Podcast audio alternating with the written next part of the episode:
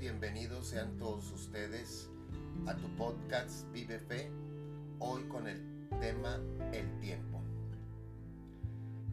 El tiempo es algo tan subjetivo. Pasamos toda nuestra vida pensando que siempre tendremos más tiempo y más tiempo para quizás realizar todo aquello que soñamos, todos esos proyectos que tenemos en mente me diera la impresión como si pensáramos que vamos a tener una vida tan larga que esta nos va a alcanzar para realizar todo lo que yo quiero lograr en mi vida. Pero hoy más que nunca en estos tiempos difíciles que estamos viviendo de pandemia, de incertidumbre, de enfermedad, de duelo ante la pérdida de un ser querido, creo que toda esta situación nos hace descubrir una gran verdad.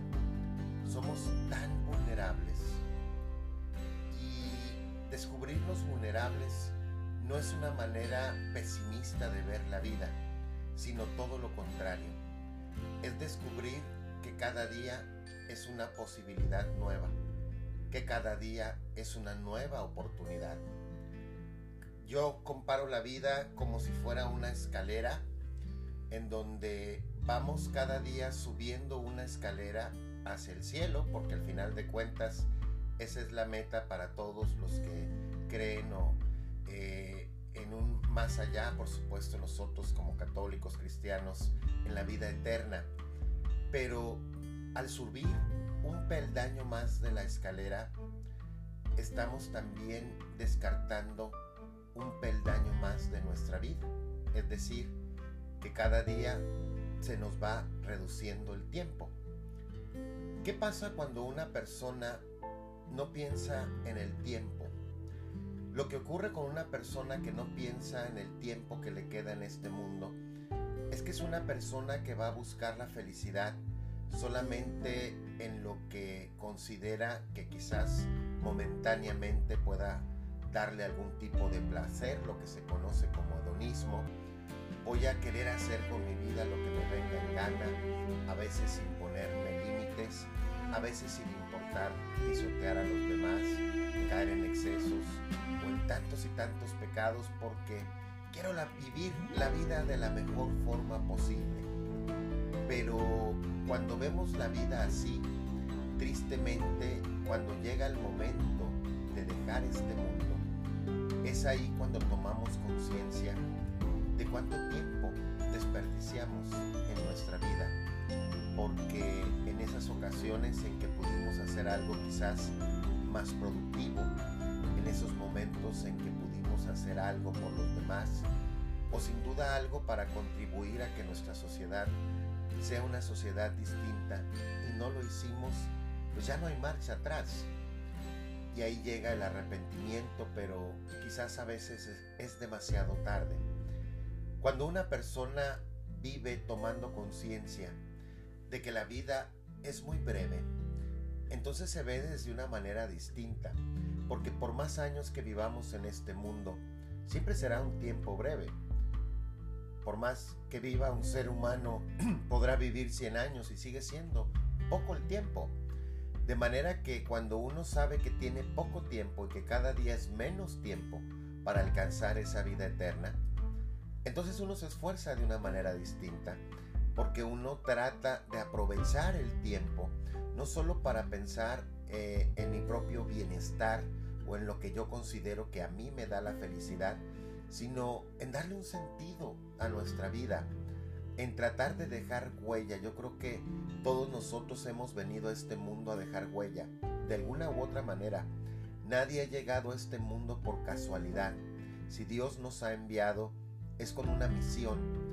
El problema es que quizás se nos acaba el tiempo para cumplir con esa misión a la que Dios nos ha encomendado, de amar a Dios y a nuestros hermanos, de ser felices y hacer felices a los demás.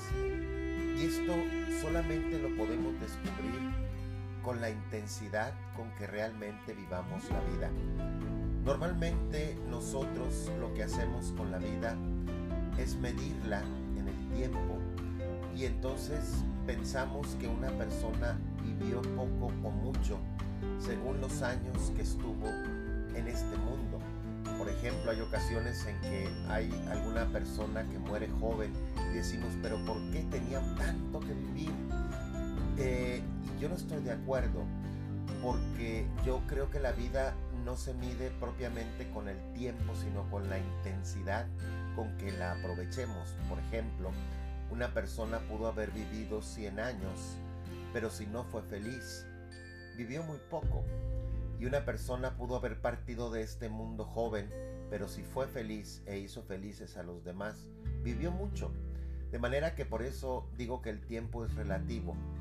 Lo realmente importante es no sabemos cuánto tiempo nos queda en este mundo, pero si sé aprovechar la oportunidad que me da Dios cada día para poder ser mejor y para poder contribuir a que este mundo sea mejor, sin duda estoy aprovechando el tiempo y sin duda estoy haciendo algo no solo para ser feliz, sino para cumplir con esa misión a la cual Dios me ha enviado, porque yo me imagino que cuando llegue el momento de presentarnos ante su presencia, pues nos va a pedir los frutos de lo que sembramos en este mundo y sin duda el más importante es el amor.